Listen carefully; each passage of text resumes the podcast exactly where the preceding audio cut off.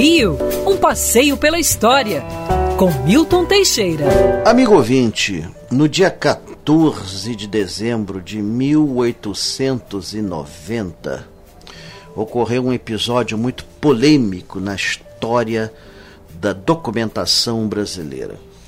É, Rui Barbosa propôs e a Assembleia Constituinte reunida no então ex-Palácio Imperial, na Quinta da Boa Vista, aprovou a destruição de todos os arquivos existentes sobre a escravidão. Na época se colocou que isso era para apagar a mancha do passado. Mas a verdade foi bem outra. Né? É, o que acontecia é que os antigos escravocratas estavam buscando do governo indenização pela abolição da escravatura. E usavam isso como moeda política, inclusive. Né? Nós vamos dar apoio aos republicanos enquanto vocês nos derem indenização. E todos os abolicionistas, inclusive Rui Barbosa, considerava a propriedade escrava um roubo. A escravidão era uma iniquidade, era algo imoral, indecente, não tinha que indenizar porcaria nenhuma e ele resolveu mandar destruir esses arquivos.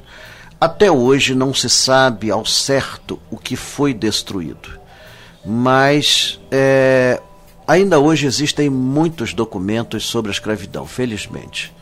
Nós não temos que apagar essa mancha, pelo contrário, devemos lembrá-la sempre. Foi o negro que construiu o Brasil.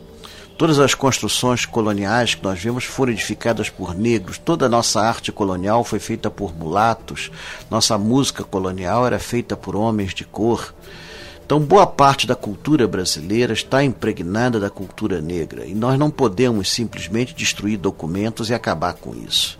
Nem esse foi o objetivo, repito, né, já foi dito isso, de Rui Barbosa em 1890.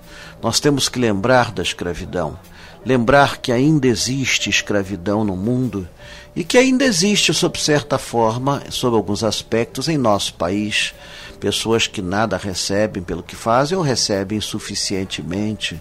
Ainda existe nos rincões da nossa terra gente que vive em situação triste. Quer ouvir essa coluna novamente? É só procurar nas plataformas de streaming de áudio.